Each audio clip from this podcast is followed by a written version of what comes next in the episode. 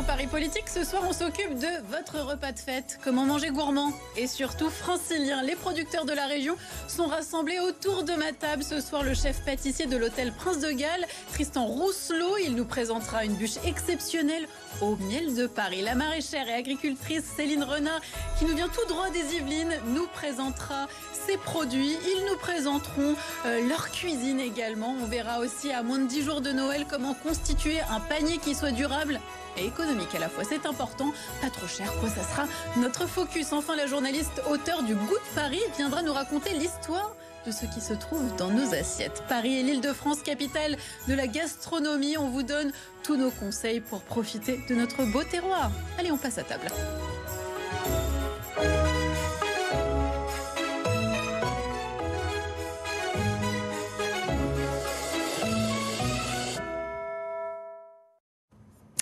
Bienvenus. Céline Renard, bonsoir. Bonsoir. Vous êtes donc agricultrice, maraîchère et productrice bio dans les Yvelines, à Saint-Rémy-l'Honoré. Vous avez une exploitation depuis plus de 50 ans, c'est bien ça?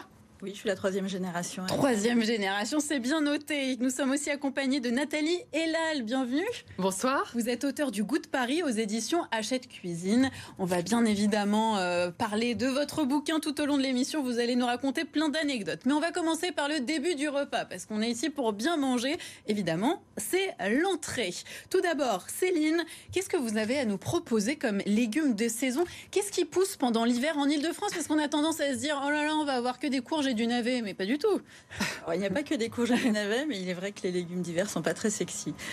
Euh, les gens en ont vite un petit peu marre, mais euh, on a encore à cette époque de l'année pas mal de variétés. On peut voir euh, les poireaux, tout ce qui est courge qui est encore disponible. Il y a du radis noir, tout ce qui est chicorée, mâche. Effectivement, il y a encore le navet, mais il y a aussi des carottes, Certaines salades, on arrive encore à en trouver euh, s'il n'a pas fait trop trop froid, ce qui est le cas cette année. Il n'a pas fait trop froid Non, pas encore. Non, en fait, il y a eu des petits moments où c'était compliqué, puis la douceur est revenue, c'est vrai. Oui, on attend pour plus tard le froid. Vous avez une petite recette, par exemple, d'entrée à nous proposer tout de suite comme ça Tout de suite comme ça au débeauté. Le radis, par exemple, je le trancherais, ça peut être une bonne idée. Le le radis noir euh, tranché fin avec euh, des petites euh, du, tarama ou des choses comme ça dessus, ça, ça enlève le côté un peu piquant du radis et ça donne un petit peu de croquant. C'est pas mal, un petit, un petit amuse-bouche.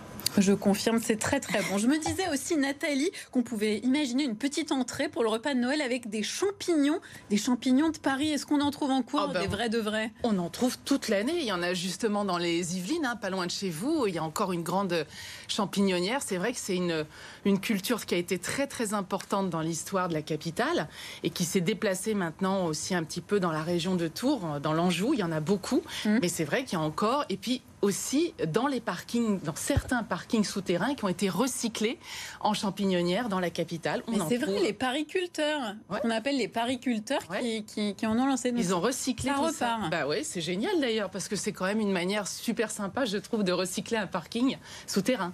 C'est vrai. Et donc, du coup, on peut en profiter pour en acheter pour les fêtes de Noël. Alors, moi, je vous conseille de mettre un peu de boursin à l'intérieur. c'est pas mal, non? Les champignons, champignons, de Paris. Le champignon, ça accompagne tellement de choses. Vrai, on peut tout faire avec du champignon de Paris. En plus, ça a beaucoup de goût. On a parlé euh, des, légumes, mais on n'oublie pas les fans de fruits de mer et de poissons. Alors, pour les fruits de mer locaux, on est tous d'accord, ça va être compliqué. En Ile-de-France, on n'est pas à côté de la mer, c'est un fait. Mais pour euh, du poisson fumé, on a trouvé pour vous une solution. Est-ce que vous connaissez l'une et l'autre la pisciculture de la Villette dans les Yvelines? Oui, les truites. Les truites, absolument exceptionnelles. Alors, c'est génial, il y a un élevage. On voit ici une petite photo.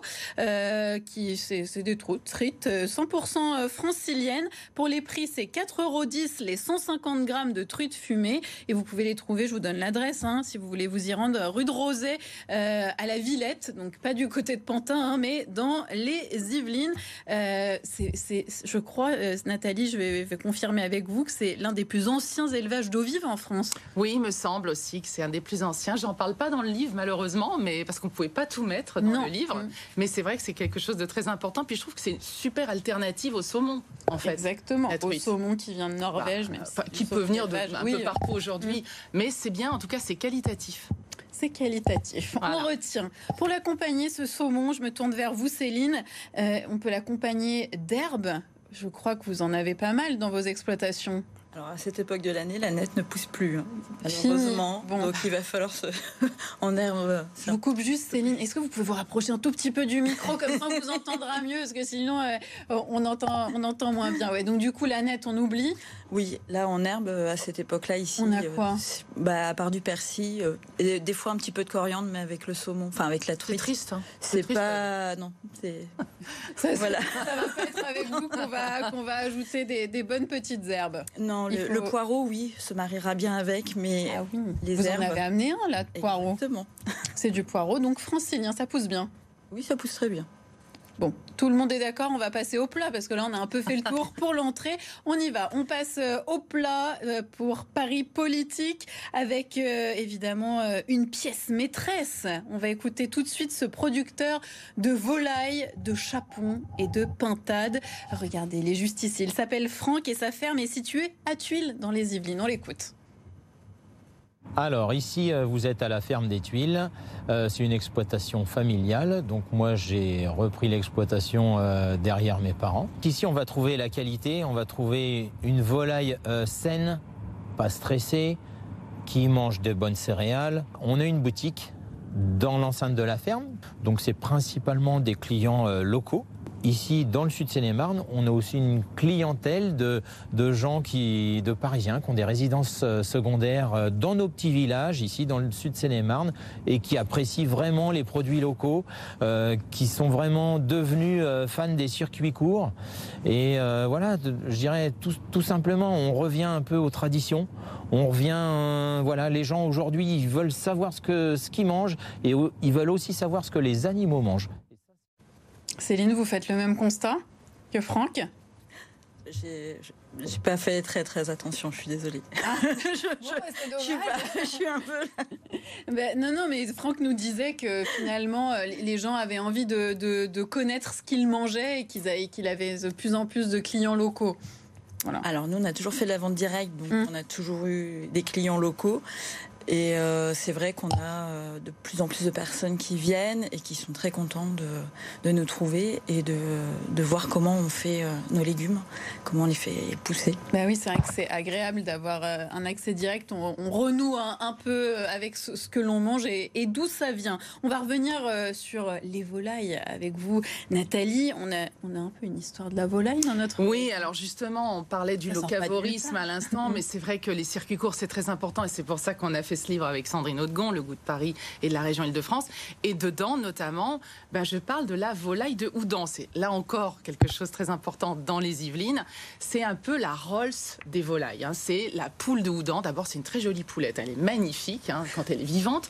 Et puis, quand elle est dans notre assiette, ben, un peu, elle a un petit peu un goût de perdrix ou de faisan, un mélange des deux. Mais en fait, c'est une poule c'est assez fort. Bah, c'est pure race, c'est quelque chose qui, a, oui, qui se tient bien et qui a été euh, très très important dans la gastronomie française, notamment au 19e siècle, où c'était vraiment la star des volailles. On l'a retrouvée même en Russie, on en exportait absolument partout en Europe. Donc c'est quelque chose de très important. Et il y a quelques passionnés qui ont ressuscité cette volaille de Houdan. Donc on en trouve, elle est plus chère bien sûr que des poulets de Brest, bien sûr, parce qu'elle est nourrie d'une manière spécifique. Et puis surtout, elle est abattue à trois mois et demi. Donc c'est quand même une belle bête.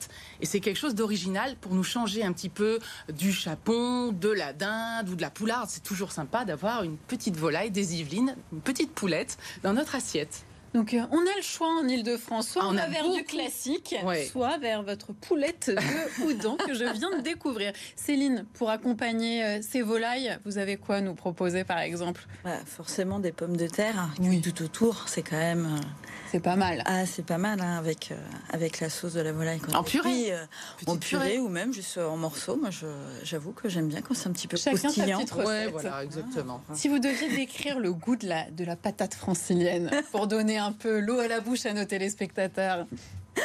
Le goût de la pomme de terre. Alors, euh, c'est quand même, elle est bien parfumée. Certaines ont quand même euh, des petits goûts de noisettes. Mhm. Et après, ça dépend si on la préfère à chair ferme ou plus fondante. Moi, j'ai une petite, euh, une petite préférence pour la Mona Lisa, qui est quand même, qui se tient en pomme de terre sautée, mais qui peut faire aussi de la très bonne purée, parce qu'elle est un petit peu plus moelleuse. Vous avez combien de sortes différentes? Euh, on a six sortes de pommes de terre différentes, mais c'est pour qu'on puisse en avoir du mois de septembre jusqu'au mois de, au moins jusqu'au mois d'août de l'année suivante. Est-ce que vous avez eu beaucoup de commandes, plus de commandes que d'habitude de la part des franciliennes et des franciliens là pour la période de Noël ou pas? Alors les légumes, c'est pas vraiment leur période à Noël. En fait, nous on va retrouver beaucoup nos clients après les fêtes, une fois qu'ils auront mangé justement la petite poule de Houdan. Ils vont ils auront... se remettre aux légumes. Exactement. On va, on va parler un peu chiffres euh, avec vous si vous le voulez bien. L'île de France, c'est 48% de terres agricoles. Donc euh, c'est pas mal. Hein. Regardez euh, la carte, c'est assez évident, c'est même majoritaire. Est-ce que pour vous, Céline, on a les moyens d'en profiter? Est-ce que vos conditions de production sont suffisamment bonnes? Alors nous, on est, on est très bien placés. après, mes grands-parents étaient originaires de Maison Lafitte, ils ont été expropriés dans les années 60. C'est des immeubles à la place. Euh, donc, euh, alors pour le moment, on est dans un endroit protégé. On a la chance d'avoir euh, des, très beaux domaines autour de chez nous mmh. qui nous protégeront. Après, je sais que les, politiques régionales essayent de maintenir une agriculture assez assez forte. Donc, enfin, moi, j'ai bon espoir. Vous vous sentez suffisamment soutenu? Ah oui, oui, oui. Sans difficulté. Et je me permets de vous poser la question. Vous, vous vivez correctement de, de votre travail? Tout à fait on a réussi. On a fait une bonne nouvelle. on a fait tout ce qu'il fallait pas faire. On a eu des difficultés, mais euh, maintenant, euh, non, non, c'est vraiment. Et justement, quand, dans ce qu'il faut pas faire, est-ce que par exemple les débouchés, c'est quelque chose auquel il faut faire attention? Je sais que vous, vous êtes beaucoup en vente directe ou sur les marchés, c'est ça? Oui. Alors en, Ile-de-France, les débouchés sont pas vraiment des problèmes. On a la chance mmh. d'avoir quand même beaucoup de monde et les, personnes sont, très demandeuses. Euh, d'avoir nos produits. Donc euh, je pense que un, maraîcher qui s'installe n'aura pas de, de difficulté Vous à trouver une vraie demande. Oui, voilà, il faut, faut, juste ne pas hésiter à aller faire les marchés ou ouvrir euh, la vente sur place ou, même euh, par les amas. La grande surface, on n'en a pas besoin parce qu'on peut se dire que c'est un débouché plus, plus grand. C'est pour les gros producteurs. Disons mm. que là, il faut avoir quand même pas mal de terrain. Donc, il y a mm. encore quelques maraîchers qui sont dans, comme sur Montesson, les choses comme ça, qui, qui arrivent à fournir encore les grandes surfaces. Moi, avec mes, mes, petits hectares, euh, non, je, n'aurai pas la surface suffisante pour alimenter euh, une grande distribution. Compris, ça vous va bien aussi ah, Moi, je trouve ça parfait. pour les franciliennes et les franciliens qui nous regardent et qui ont quand même envie de manger des légumes pour Noël, pour leur repas de Noël, où est-ce qu'on peut vous trouver? À Saint-Rémy-le-Noré. Euh, qui est pas très loin d'Oudon d'ailleurs, donc ils peuvent même aller chercher la poule de Oudon juste à côté. la poule d'un côté, euh, les navets de l'autre, tout va bien. Et puis on fait le marché de Maison Lafitte. Et c'est tout, c'est quand les jours, juste pour qu'on sache? Alors Maison Lafitte, c'est le mercredi et le samedi. Et dans votre euh, à Saint-Rémy, on est ouvert le mardi après-midi, le vendredi après-midi et le samedi. C'est bien noté. Merci beaucoup Céline d'avoir été avec nous et de nous avoir présenté vos beaux légumes qui pourront, pourront vous servir pour votre menu de Noël. Parce que moi, quand vous avez décrit la patate, je me suis dit que, que j'en voulais absolument pour euh, accompagner mon chapon. Alors évidemment, une question qu'on va se poser aussi ce soir, est-ce que ça coûte plus cher ou moins cher hein, quand, on, quand on achète euh, local? Le budget, on va s'y intéresser de près avant de passer au fromage et au dessert. Préparer un repas de fête local avec un petit budget, sachez que c'est possible. On y va.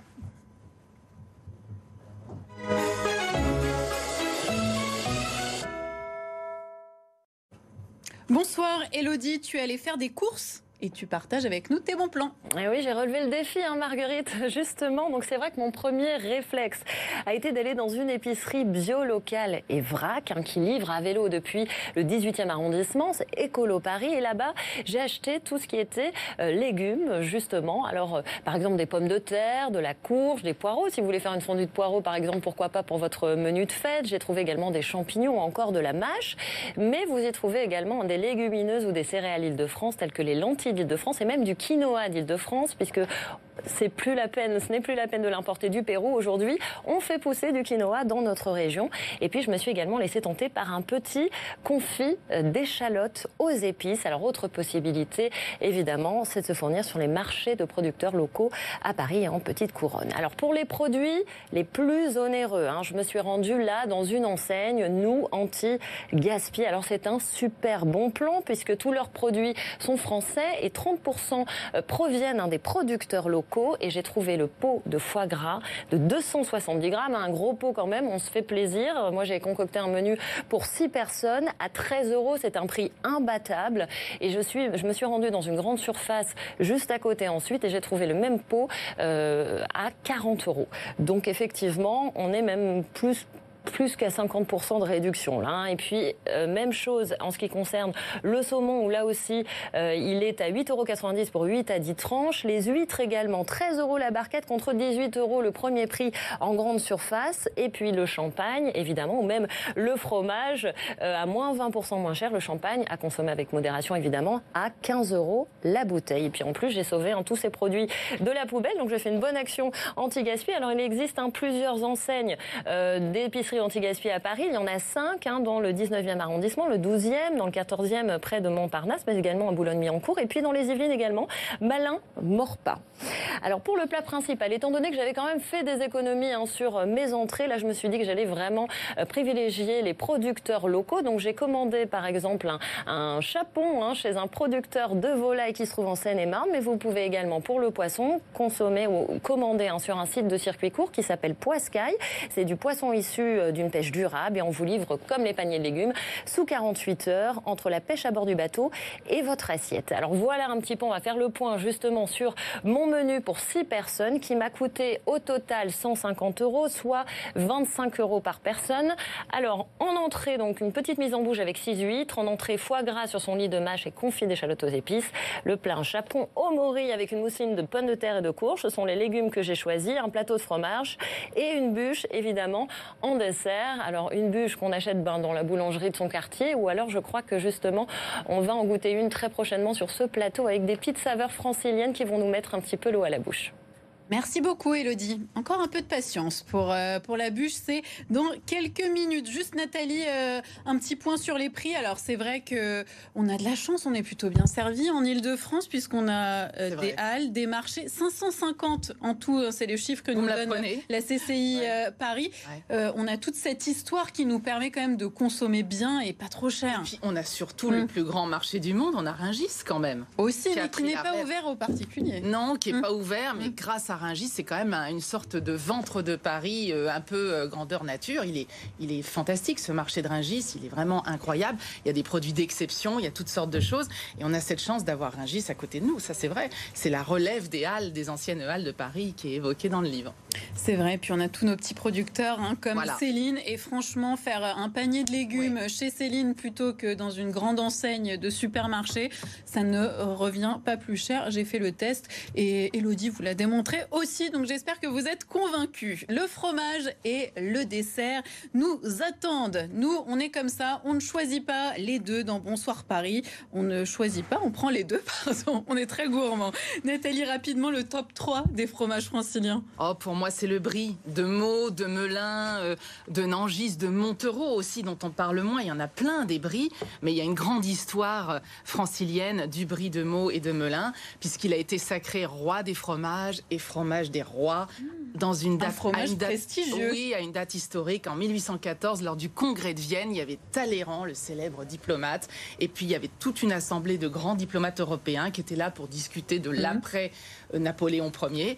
Et tous ces braves gens se sont mis d'accord autour d'un immense plateau de fromage. Et il y a eu une sorte de concours organisé par Talleyrand. Et c'est notre brie qui a remporté la palme. D'où l'expression roi des fromages, fromage des rois. C'est génial. Alors là, on a notre table de Noël avec nos produits franciliens. Donc déjà un peu un peu cramé. On peut être fier. Hein et puis, on peut être fier. Et puis en plus, on peut répéter vos petites anecdotes pour nos convives. Et là, on apparaît très cultivé et très intelligent. Je vous avais dit que dans cette émission, vous aurez tout ce qu'il faut pour, euh, pour passer un bon Noël. Donc voilà pour les fromages franciliens. N'hésitez pas, ils sont sur place et ils sont très bons. Pour le dessert, maintenant, on a un peu craqué et il est temps d'accueillir Tristan Rousselot. Bonsoir. Bonsoir. Vous êtes chef pâtissier à l'hôtel Prince de Galles dans le 8e arrondissement. C'est sur l'avenue euh, Georges V. Et vous êtes venu avec votre magnifique bûche de Noël. C'est ça aussi les fêtes, faire un peu l'exception de l'année, se faire plaisir. Je vais vous laisser la décrire pour commencer. Voilà, bah en fait, je suis venu avec la collection. Donc, on a intitulé euh, Alvéole, puisqu'elle se décline autour du miel. Et ici, donc, la pièce maîtresse, c'est la, la, bûche de Noël. Euh, donc, l'idée, c'était de reprendre un cadre de, de ruche, tout simplement. Elle est pour, très belle. voilà, pour être vraiment représentatif au maximum de l'univers du miel, puisqu'on a travaillé avec un, un, miel qui vient de Paris. Et euh, donc euh, voilà une apiculture euh, urbaine qui me tenait à cœur de, travailler. Et donc voilà, on a, travaillé en plus du miel de la propolis, donc qui est l'ingrédient un peu mystère dans la bûche et, et voilà qui apporte de l'originalité aussi sur le goût. Pourquoi avoir choisi du miel parisien? Alors, on est dans une euh, voilà une apiculture urbaine, une apiculture locale, et on a mhm. aussi j'ai eu une rencontre avec euh, Laurent Tron euh, qui s'occupe de Biapi Miel, donc cette association. Et voilà, ça a été vraiment un échange, quelque chose de voilà très agréable. Et, le miel parisien, voilà, je suis un grand amateur de, miel, et le miel parisien, c'était une évidence. Il a un goût particulier ou pas ce miel? Il a il a le goût de la ville lumière. Oui, tout à fait. Non, non, il est c'est peu c'est particulier le, le miel. Vraiment, mm. il, a, il a son goût et c'est un, miel voilà, qu'on se rend compte qui est très pur. Euh, il y a voilà, peu de, de pesticides dans, dans, Paris. Donc euh, on parle de pollution, mais les pesticides, il n'y en a pas. C'est en dehors de Paris, voilà, les ça, pesticides, en effet. Exactement. Donc on se rend compte qu'on a des, des, miels assez purs. Et euh, effectivement, il y a un goût très particulier, assez singulier. Vous le connaissiez, Nathalie, ce, Alors, miel de tout dépend de quel toit. Moi, j'ai envie de vous demander de quel toit il provient, parce que je sais qu'il y a plein de ruches dans Paris sur différents toits. Est-ce que vous pouvez nous dire d'où Alors donc, on a utilisé dans, dans la bûche un peu de miel donc de châtaignier qui lui vient de Saclay, à côté ah de Paris. Et on a également un miel qui vient du Trocadéro. Donc euh, voilà. C'est très chic. Hein. C'est très chic. Voilà. Et l'hôtel euh, euh, étant dans le Triangle d'Or, on est voilà, on se rapproche assez du, du Trocadéro. Donc voilà, c'est très local. Juste une petite question, parce que je me pose la question, cette couleur jaune, vous, arrivez à l'obtenir de quelle manière? Alors on l'obtient avec euh, ce qu'on appelle aujourd'hui, euh, dans la tête. on utilise de moins en moins de, colorants qui mmh. vont être des produits euh, voilà, plutôt moins bons pour la santé. On utilise maintenant ce qu'on appelle des denrées alimentaires colorantes. Et voilà, on travaille avec des sociétés qui ont fait des, des, des, changements voilà, dans, les, dans les colorants pour éviter tout ce qui était les E, les choses comme ça, qui sont moins bons pour la santé. Pas de dioxyde de titane, voilà, le dioxyde de titane, voilà, tout ça. On est clean, on est et c'est ça qu'on veut aussi. Et on vient voilà, le, faire, c'est une petite technique de pâtissier avec ce qu'on appelle un flocage, avec un, pistolet à flocage, voilà, pour, comme un velours. C'est beau et ça a l'air très bon. On goûtera juste après. en tant que pâtissier parisien, euh, on arrive euh, à cuisiner vraiment local, francilien. C'est une volonté dans les cuisines? Oui, je pense que bah, aujourd'hui, on a un souci de traçabilité de plus en plus dans tout ce qu'on consomme, dans tout ce qu'on utilise. Donc euh, aujourd'hui, oui, on y arrive. On est plus effectivement sur Île-de-France que Paris, Paris, bien, bien entendu. Oui, évidemment. Mais, euh, mais si, aujourd'hui, voilà, on a un contact direct avec des producteurs. Par exemple, vous, vous pouvez nous donner quelques exemples dans la fabrication de vos, de vos gâteaux, au-delà du miel? Voilà. Alors, euh, on a, la farine, ça peut? La farine, tout à mmh. fait. On peut travailler avec des farines Île-de-France. Aujourd'hui, on travaille, on fait pas, la, on fait travaille avec un boulanger qui s'appelle Franck Debieux, euh, l'étoile du berger, qui travaille des blés euh, franciliens, qui euh, fait sa farine, sa propre farine. Donc il fait partie de nos fournisseurs voilà, franciliens et qui sont dans la, dans la lignée de, ce qu'on veut inculquer en, termes de consommation. C'est un tournant, ça, qu'il faut prendre pour, euh, pour les cuisiniers en Ile-de-France. La gastronomie, si emblématique dans notre région. Bah, déjà, il y a les potagers urbains. De mm. plus en plus de chefs prétendent. Alors après, bon, ils sont plus ou moins éco-responsables. Ça dépend vraiment bon, jusqu'où ils sont puristes. Mais il y a les potagers urbains, bon, le miel sur les toits, la farine qui vient de pas très loin. C'est assez génial de se dire qu'on revient presque, presque en autarcie pour, pour notre bassin parisien. Vous êtes d'accord presque en autarcie? Oui, tout à fait. Presque en autarcie. Après, c'est vrai que c'est un travail, c'est un mm. travail supplémentaire, et, mais on est toujours content de voir qu'il y a un contact direct avec le producteur, moins d'intermédiaires, donc ça nous permet aussi d'aller euh, valorisant. voilà, exactement. Très valorisant pour pour les chefs. Évidemment. Est-ce que la gastronomie euh, francilienne française fait toujours autant rêver? Je pense, oui. Honnêtement, mhm. aujourd'hui, les, gens ont besoin de rêver, surtout sur les tables de Noël. Et euh, je pense qu'on n'a pas perdu de, notre splendeur. au, contraire, je pense que voilà, la gastronomie française reste. Nathalie. Et puis surtout, faut pas oublier que Paris est une ville pâtissière. Elle a toujours été une métropole mhm. pâtissière. Il y a énormément de recettes, de gâteaux historiques qui ont été inventés à Paris. Donc il faut faire perdurer ça par des gens comme vous qui ont plein de talent et plein de créativité. Exactement, ouais. Et c'est vrai que si on met ça sur notre table, je pense qu'on va avoir beaucoup de succès. C'est je fais pas chez moi, hein, je suis incapable. oui, moi non plus. C'est pour ça que je pense qu'il faut qu'il faut, faut l'acheter et faire confiance au chef pâtissier. Je voulais vous lire une, citation de Jean Giono, l'écrivain Jean Giono, qui, qui décrit la gastronomie. C'est l'art qui satisfait la gourmandise, représente un pays au même titre que les autres arts. La cuisine fait connaître le paysage, le paysage sert à comprendre la cuisine. Est-ce que c'est le cas en Ile-de-France Oui, parce que la gastronomie, ça fait voyager. Mm. Et c'est vrai qu'on a la chance, en France, d'une manière générale, d'avoir un territoire extraordinaire avec beaucoup de facettes différentes, des façades maritimes, des plaines, enfin toutes sortes de cultures. Mais c'est vrai que l'Île-de-France, c'est assez complet. C'est un vrai petit royaume gastronome à elle toute seule, l'Île-de-France. Il faut la penser comme telle, il faut la ressusciter comme telle. Est-ce que l'île de France a une identité culinaire? C'est aussi ça que nous dit Jean Giono. Oui, mais bien sûr, comme, comme vous disiez, il y, a, beaucoup de pâtisseries qui ont été créées dans Paris, dans des, dans des, dans des pâtisseries euh, parisiennes. Et je pense qu'effectivement, il y a une identité forte. C'est une région. Euh, et des grands chefs. Voilà, exactement. Comme de par ses restaurants, de par ses boutiques. Effectivement, il y a, maintenant, on voit tellement de boutiques de pâtisseries. Donc, oui, effectivement, il y a, il y a je pense, une identité. Et si l'île de France était un goût? Pas facile comme question. Ah, ce serait je dirais quelque chose de piquant, quelque chose de ah. assez vif, assez. Euh, Donc on ne trouve pas forcément en Ile-de-France. Pas forcément, mais on peut, on peut. Ça. Nathalie. Moi, je dirais le goût de la diversité, le goût d'un. Excusez-moi le mot parce que c'est un mot anglo-saxon, mais je trouve que ça colle bien. Le goût d'un certain melting pot à la française. Ça, c'est le goût de Paris. Avec plein d'ingrédients Avec différents. plein d'ingrédients, plein d'histoires. Pour terminer, euh, chef, on peut vous appeler chef Vous pouvez. Où est-ce qu'on peut trouver votre bûche? Il faut la commander? Oui, alors il faut. Euh, donc on est, euh, elle est présente au Prince de Galles, donc l'hôtel mm. sur l'avenue Georges V. On fait également un partenariat avec Épicerie, donc qui fait, qui s'occupe de la livraison de nos produits de Noël et de toute la collection Alvéole. Merci beaucoup pour euh, ces précisions. Voilà, on a fait le menu 100% frantilien de votre repas de Noël. N'hésitez pas hein, à nous contacter pour nous dire euh, si chez vous, vous avez euh, réussi à faire un bon repas, à épater vos convives. En tout cas, moi, j'ai été convaincue par tout ce qu'on a vu. Je sais pas vous, mais entière. Ça donne faim, on est d'accord? Effectivement. Ça donne faim et on va aller déguster la bûche juste après. Merci en tout cas d'avoir partagé avec nous ce bon repas, de nous avoir raconté toutes ces anecdotes, de nous avoir fait vivre le terroir francilien. Et merci à toutes les équipes de Bonsoir Paris pour la réalisation de cette émission. Passez de joyeuses fêtes et l'actualité continue sur BFM Paris.